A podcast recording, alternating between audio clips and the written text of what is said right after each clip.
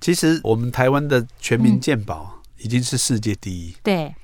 那大家都知道中医已经有所谓的癌症示范计划，对，健保都可以给付，嗯包括你在住院的时候，只要是医院有中医部门，嗯哼，都可以来搭配使用嘛。嗯嗯，那这个也不用自费，这个健保就有给付。那你回来看门诊也有癌症的门诊的加强照护计划，嗯所以这些都是我们政府给大家的资源嘛。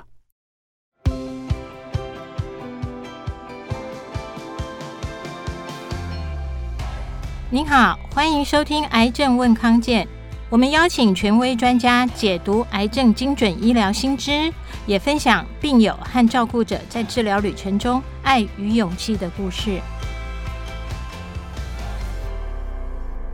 各位朋友好，欢迎收听《癌症问康健》，康健为您找专家，我是张晓慧。今天要谈的主题是肺癌找中医，治疗加分，好好生活，提高存活率，与癌共处。我们邀请到的专家是林口长庚医院的中医部的部主任黄泽宏黄医师。那我先请黄医师跟大家打个招呼。 Hello，我们各位听众朋友，大家好，我是长庚医院黄泽宏医师，是所有肺癌病人的好朋友，也是我们大家社区的守护神。很开心来这边跟大家分享这些健康的知识。嗯，黄医师真的是非常亲切哦。就是我们提到刚刚说好朋友啊，或您的那个守护的角色，我觉得黄医师自己的特质就感觉真的非常的亲切哦。那我这边特别要先开场是讲到说，我们今年康健的癌症论坛上个月刚在松烟。我们办了一场四百人的那个癌症论坛哦，那我们邀请到的是桃园长庚医院的院长杨正达杨医师和曾丽娟各管师，分享肺癌治疗趋势和照护。那一天呢，其实很多病友哦，还有家属问到说，嗯，肺癌治疗可不可以找中医？那中医要在什么阶段可以做调养，或者在肺癌治疗上可以加分吗？所以呢，也有朋友问到说，使用中医调理要注意什么？所以我们今天特别请黄医师来帮我们录这一集 podcast，想要做更多的说明。那我先请教黄医师，就是什么样的病友会来长庚的林口长庚的中医部挂中医，或者是转诊到你们这来啊？ OK，其实大家都知道肺癌，它现在就是一个团队的照护很重要团队，嗯所以才会说我们有各管师。嗯，得到肺癌的第一个当下，一定都很震惊。对，吓到了，对，可是如果是理性一点的人，就开始想说，哎，那我怎么好好来治疗？对，那怎么样好好治疗，就会牵涉到说，我们要活得更长，但是最重要的是还要活得好。嗯这是我一直提到生活品质的部分。那所以在我们的整个团队的运作下，有几种可能，一个是说他发现说他其实人身体已经有很多不舒服的状况，对，那我们的团队就会认为说他这个如果是没有先把身体调好，可能就去做手术或是打化疗，或是做标靶治疗，可能会承受不了，所以就会大家说哦，先来调身体，对不对？哦，调身体，找中医的专业来调身体，这个是不是是一个，嗯然后调完身体就可以勇敢去面对后续的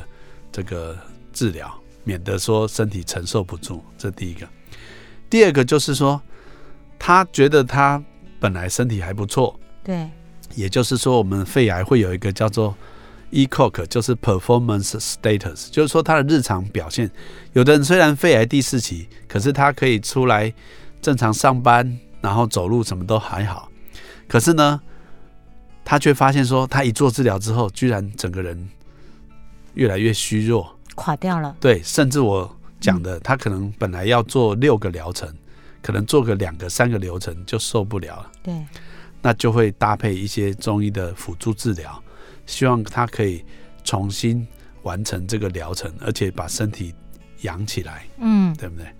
那第三个呢，这个就更常见了，他可能本来不是在我们医院做治疗，是，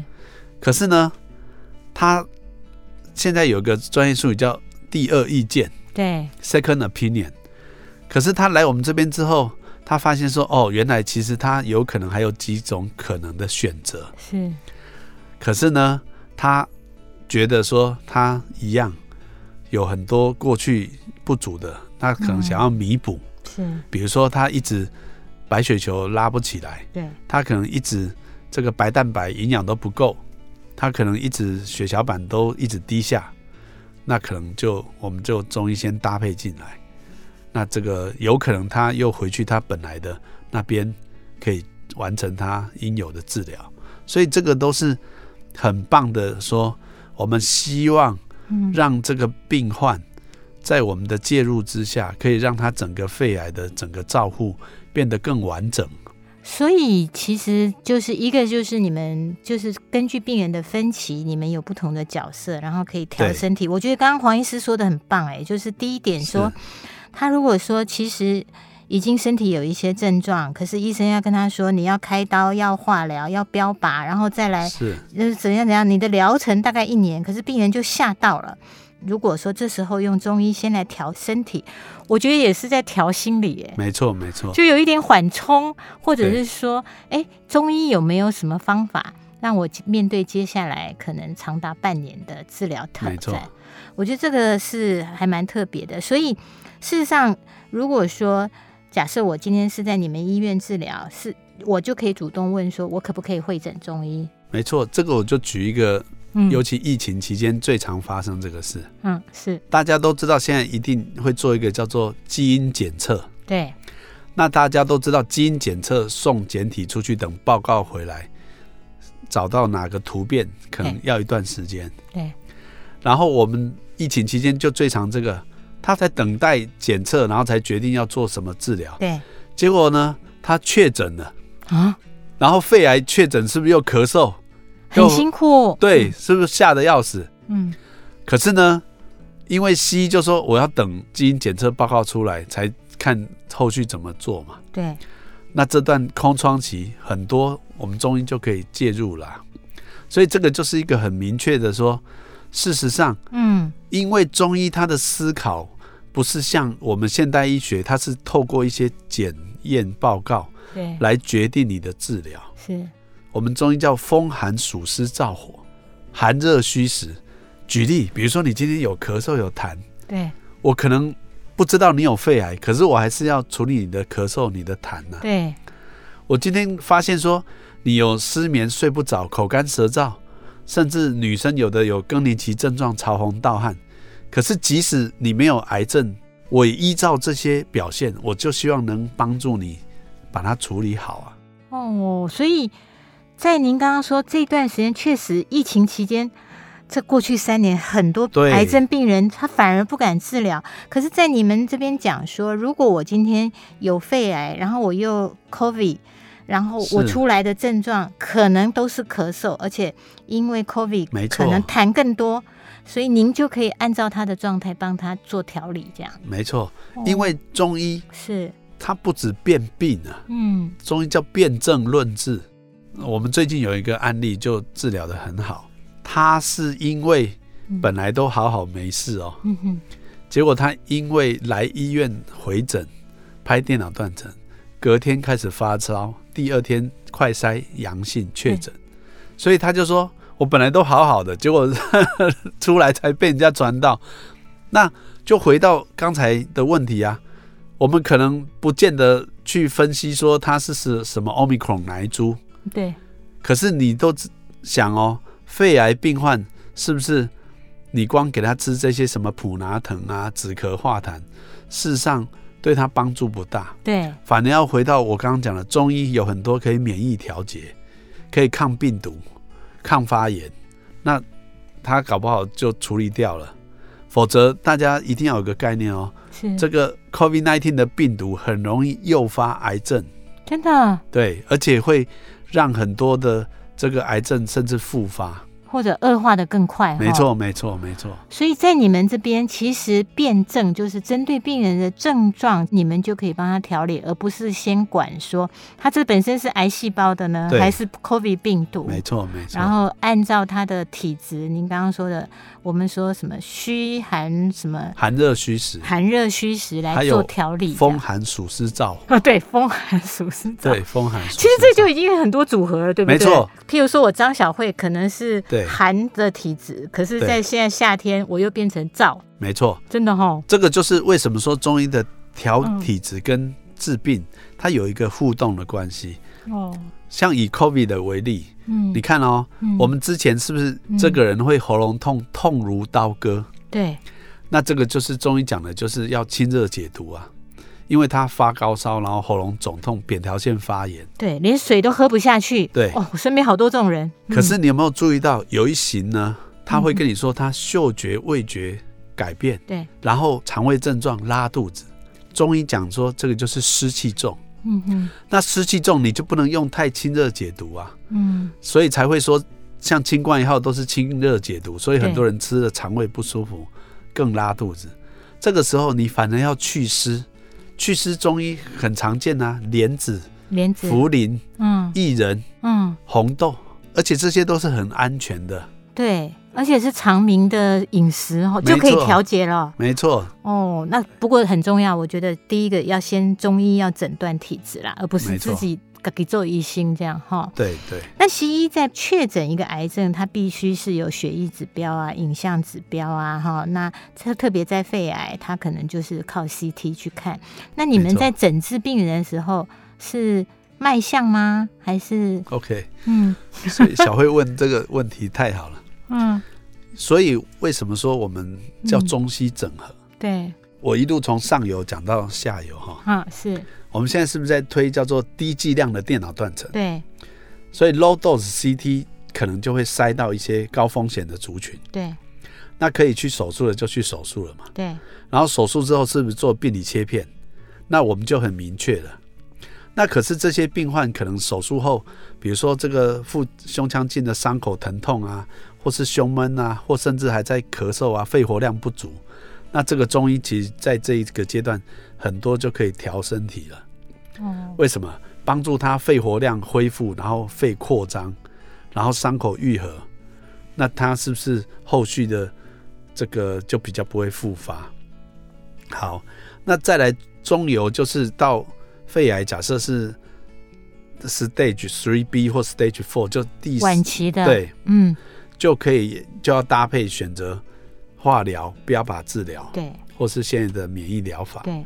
那化疗就刚刚讲的这些副作用，中医可以帮忙。嗯再来，我们提到了这个标靶治疗，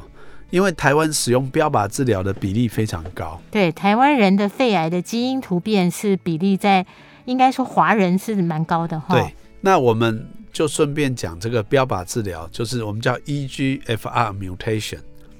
那大家一定耳熟能详，当初第一线的叫做艾瑞莎，对然后再来德舒缓，对然后再来妥复克，那现在有泰格莎，对不对？嗯嗯然后现在又有那个其他不同基因突变的，像 loratinib 等等那一些，我就不多说。但是总之，它会有几个最常见的副作用。第一个就是我们叫口腔溃疡，嗯，第二个就是甲沟炎或皮肤起疹子，然后再来就是腹泻，就是肠胃道会发炎，然后它就一直拉肚子。对那中医为什么有这个角色呢？大家想这个治疗的逻辑，你就会发现有两个盲点。是比如说，我们现在皮肤甲沟炎，或是破皮，嗯或是湿疹，那我为了要止痒，我就会用两个药，一个叫抗组织胺，对一个叫类固醇对的药膏。那如果发现这个伤口怕它感染，就会给抗生素。抗生素外用的不够，就会给口服的。好，各位，你有没有想过这个画面？你今天已经嘴巴破了，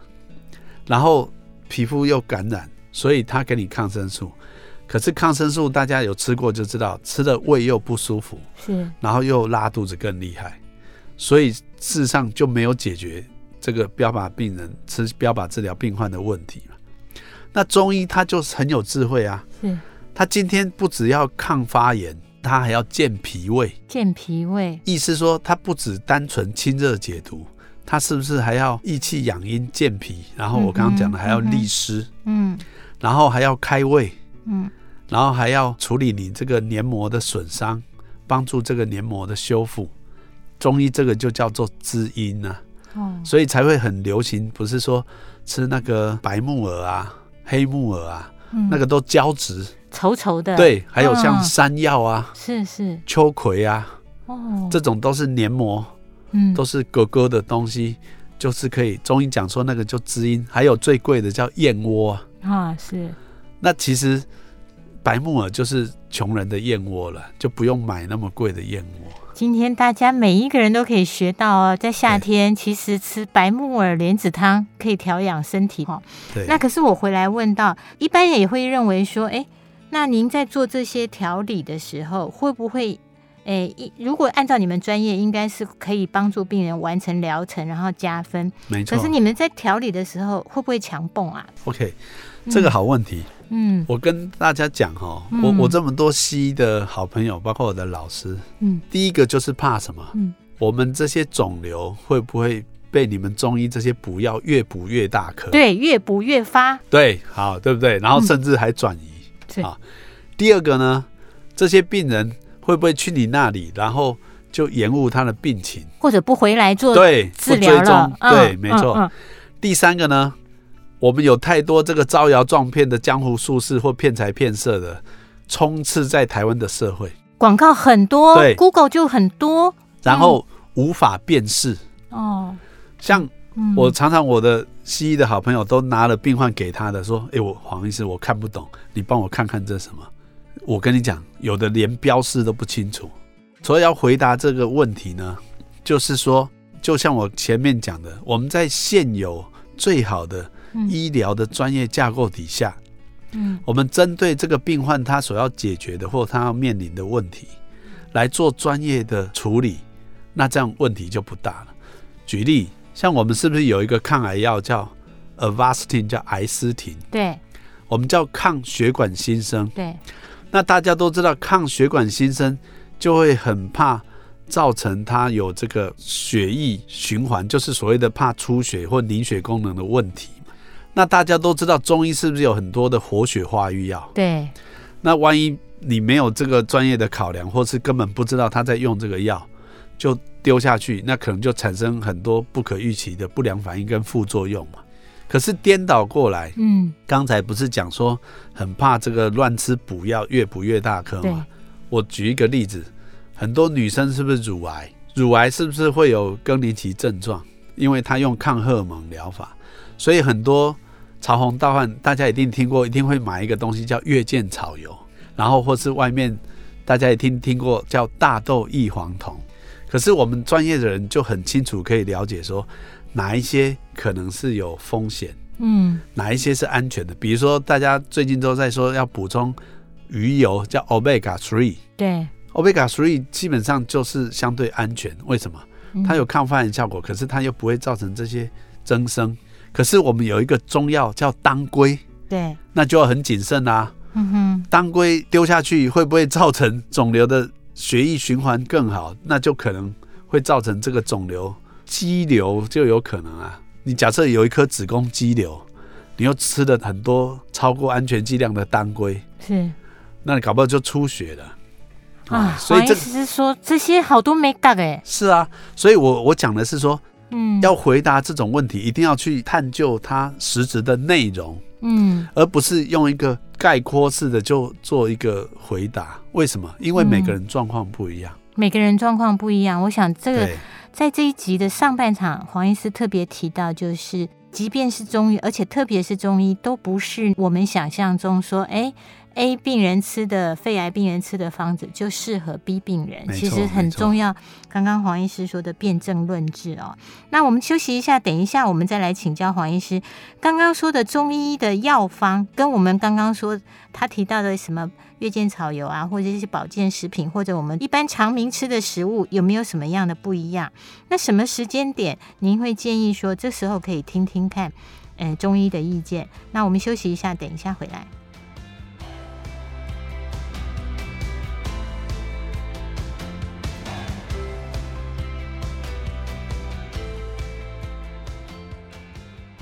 欢欢迎回来，《癌症问康健》。我们今天邀请的是林口长庚医院的中医部主任黄哲宏黄中医师，他也是一个经验非常丰富治疗肺癌病人的中医师啊、那我们今天主题是肺癌找中医，提高存活率。那刚刚上半场我们有提到了一些在不同的肺癌病人的不同的治疗阶段，其实中医都可以帮到忙，而且是不会影响到您原来在做西医的治疗。其实我这边就特别想要在下半场想请教黄医师的，就是你们中西医共治跟比起别家医院来，你们特别之处是在哪里？ OK，谢谢小慧。嗯事实上，我们当初王永庆董事长要创办长庚的中医，他的目的就是希望说，我们是不是中西合璧，对，可以达到更好的效果？是，那为什么呢？因为他观察到很多的亲戚朋友，嗯，包括他们自己的，家族，你一定有听到很多说，诶，这个被那个医好了，可是也有听到被哪个搞烂了。嗯可是我不知道为什么啊、然后有的就跟你说，你看他吃这个多好多好，什么癌症都不见了。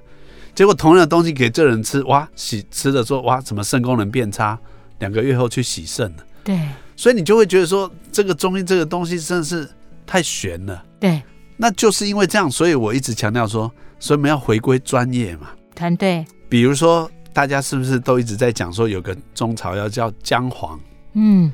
又有抗发炎，又可以抗肿瘤，又可以抗癌、抗老化，是不是很最近好好？夯，对，那它因为它的英文叫 curcumin，就是姜黄素。嗯哼，可是大家有空去了解，就是说中医使用姜黄其实比印度人还早。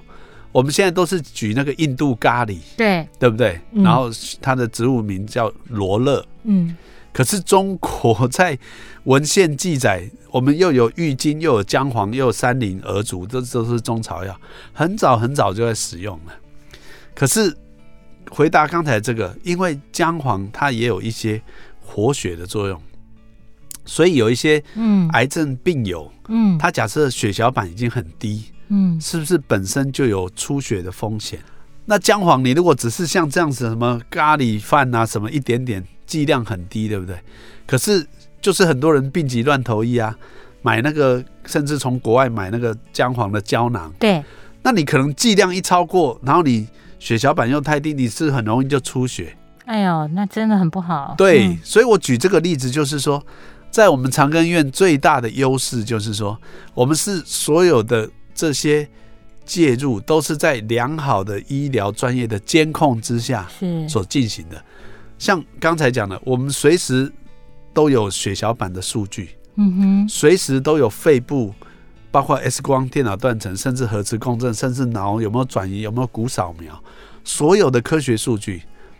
白蛋白、发炎指数、血小板、肿瘤指数、CEA 等等，我们是所有电脑马上就可以了解这个病患实际现在的状况。对，我们在这样子相对安全的状况下来执行这些有可能的方法。这就是一直回到我今天听黄医师对讲，中医加西医应该是一加一在病人身上对达到三这样子，而不是一加一等于二哈。绝对是要更好，我记得我们采访过长庚的中医部的药剂部的主任，你们的药好像也很特别，是说安全性的检测对这个有什么特别吗？有。我希望建立大家一个重要的观念：是，今天不管是什么样的药，西药也好，中药也好，有三个重点。第一个叫做安全性，一定要安全，好，嗯，然后第二个就是有效性，有效性，第三个是不是在一个良好的监控之下？嗯，什么意思呢？举例，我们今天也知道说不能长期吃普拿疼，对，甚至有人一次吃好几颗来自杀的，对不对？嗯，表示我们是不是很清楚它的安全剂量，它可以使用多久，然后它的有效剂量大概是怎样？对，所以我在这样子的监控状况下使用就不会出问题啊。是，一样的道理啊。今天这个中药，假设像我们这样有农药、重金属安全性的检测，嗯，是不是先排除这些肝肾的损伤的可能性？第二个，我的工作就是希望它是有效的嘛。对呀、对呀、那有啊效，我最喜欢举这个例子啊。你想哦，嗯人家说牛樟芝有效，请问那牛樟芝一次要吃多少？然后牛樟芝要吃多久？吃一个月、三个月、六个月？吃一年？吃五年吗？没有人回答过这个问题啊！而且还有假的牛樟芝，哦对就是您说没有良好监没有控，那个连就是安全都没有，对，那个就是第一个大前提，安全性就不敢确认。嗯我从十几年前做的第一个的这个肺癌的临床试验，是，我们那时候收的病人，嗯，你也知道，早期还没有那么好的标靶或免疫疗法，都是存活率收六个月或是九个月、一年就不得了了。我当年十几年前收的案例，还有三个肺癌第四期哦，嗯，诊断的时候已经脑转移哦，到现在都还固定每个月来我门诊追踪，还活了下来，哦，而且而且他，回来的时候应该都很好哦。我跟你讲，嗯每次都提他自己种的菜。嗯来送我。他在所有的正规的化疗都做完了，现在都纯粹只有回来追踪，然后就继续搭配吃中药而已。所以这个就是告诉我们一种可能说，是我们如果是在一个优质的高规格的架构下在运用，其实相对是安全的。黄医师，那我这边就特别要感慨，我们今天也不是说，哎、台湾对只有林口长庚的中医部是这么优秀，在治疗肺癌中西医共治。那您觉得整体来说，台湾现在就是肺癌的中西医共治，现在有没有一个什么样的标准，或者我们可以去辨识的吗？其实我们台湾的全民嗯健保已经是世界第一，对那大家都知道中医已经有所谓的癌症示范计划，对，健保都可以给付。嗯包括你在住院的时候，只要是医院有中医部门，嗯哼都可以来搭配使用嘛。嗯嗯，那这个也不用自费，这个健保就有给付。那你回来看门诊，也有癌症的门诊的加强照护计划，嗯所以这些都是我们政府给大家的资源嘛。哦那至于说每一家医院，其实已经进步很多了。为什么？嗯大家都可以回到那个场景。以前很多西医是看到你都吃中药，就说：“哦，那你下次不要来看我门诊。你既然不相信我，那你就不要再对来。对，而可且会是被医生骂到一个你觉得很羞愧，不敢跟他讲。”对，所以我们中西要专业要对话啊，是，再来促进彼此的了解啊。嗯那我个人是比较乐观，为什么？因为现在年轻一辈资讯都很完整、很对丰富。说穿了，像我们这次有很多 COVID-19 的后遗症，对，也都来找我们看啊了、为什么？你自己学过、了解一些医学就知道，这个是病毒造成的肺部的损伤。我们都知道没有特效药嘛，所以才会说疫苗也没有特效的疫苗，因为一直突变。对，像我自己做这个研究，我从早期的武汉猪、印度猪、南非猪、美国猪，现在 Omicron 猪、BA4、BA5，现在都已经不知道哪一猪了。对，真的，请问你追得上他了吗？追不上。好，所以这个就是中医的智慧啊。没有特效药，请问你继续吃那些止咳药或是感冒药，事实上对病毒是没有什么。嗯，那当然是回到中医刚才讲的免疫调节啊。是，那这个其实我举这个例子就是说，因为这样子的观念，事实上是越来越多人知道，越来越多的西医也知道中医大概在做什么。那当然，中医的程度也要与时俱进。对，那我们过去那些什么江湖术士啊，或者这些招摇撞骗，相对应该会越来越少。我就印象说，嗯我小时候有很多地下电台在卖药，我小时候只要广播电台一打开，有时候乱转，就听到什么哦，我有一条避风，互你食个变变叫，嗯，哦，我是啊后悔车头吼、哦，什么金鸡同中医金兽，我乱讲了哈、嗯，你看现在相对比较少，但是我们不可讳言的还有很多进步的空间呢。是，那我们身为病人，我们就更应该要收集一些相对比较完整的资料。所以，我们康健杂志做这个就很棒啊！我们就是让这样子正确的一些医药知识是，或是健康的观念，让民众他懂得怎么去自我照顾，然后他也比较能得到正确的治疗。我也觉得、欸，哎，今天黄医师说的很大的重点就是，其实如果您现在是肺癌的病人，或者您身边有肺癌的病人，事实上健保就有几副可以去对找中医师的意见，或者是诊疗，或者帮助你在调养身体啊，或治疗副作用，或者你想要听听中医怎么样针对你的癌症有哪一些建议，事实上健保都有几副。是，没好错，没错。然后第二个重点就是黄医师有说，你不要迷幻于那些跟你说这一帖的偏方是有神奇疗效，因为它可能安全性、有效性跟监控都很有陷阱。有可能，嘿，第三个就是回到说，现在的医疗，癌症医疗，而且肺癌的医疗，还是再讲一次，团队很重要。团队里面有各管师，有肺癌科的西医，有肺癌科的中医调养，是很厉害的，所以都会帮病人增加病人的存活率，还有黄医师说的生活品质。没错，没错，真的，人活着不是为了抗癌。是真的，真的。好，那黄医师，您最后还有什么要提醒的吗？我们在肺癌的治疗里面，中医的部分最后就是刚才一直提到，我们中医分成寒热虚实嘛，是。一定要跟大家提醒，尤其我们台湾的气候嗯相对比较湿热，对，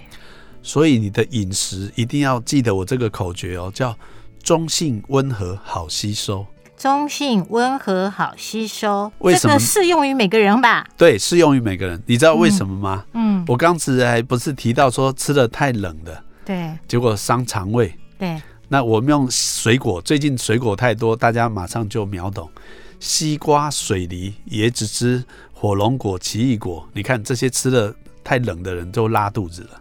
好，然后太热的呢，最近一大堆芒果、荔枝、龙眼、榴莲。你想想看，你如果已经是口干舌燥、嘴巴破、喉咙痛，你吃个几颗荔枝，隔天就爆炸了。是，所以这个就是说，你千万不要觉得自己身体冷哦就吃热的，觉得身体热就吃太多冷的，你反而要守中庸之道。中医为什么叫治中和？嗯，好，那你就要问我说哪些是中庸之道的水果？念给大家听：苹果、芭乐、小番茄、小葡萄或樱桃，这些都是中性温和好吸收。但是切记也不要吃太多，为什么？台湾的水果越来越甜呐、真的，我问你哦，嗯凤梨多甜呐、好甜，好，木瓜甜不甜？甜，蚂蚁啊都会跑过来好，香蕉也甜。越来越甜然。后大家有没有记住，嗯，癌症病人不能吃太甜，因为有一个东西叫升糖指数，对，升糖指数一高，身体就容易造成发炎反应，身体发炎反应。就很容易造成我刚刚讲的，你的身体就有利于癌细胞去增生。哦，难怪黄医师要说中性、温和、好吸收。对，没错，我也 echo 黄医师说，因为我真心觉得黄医师刚刚讲到人跟环境哈，没错一方水土养一方人。真的真的对，在台湾这边，其实中性、温和、好吸收的饮食之道跟养生之道，我觉得真的是适用于每一个人。谢是谢，谢谢黄医师。那我们一起跟大家说拜拜。好，谢谢谢谢所有的听众朋友，希望大家嗯都有一个健康的身体，然后拥有一个更加美好的未来。谢谢，谢谢黄医师，拜拜。好，谢谢，拜拜，拜拜。谢谢您收听今天的节目。如果喜欢我们的内容，欢迎给我们五颗星的好评，也记得按下订阅键，就不会错过每次的节目更新哦。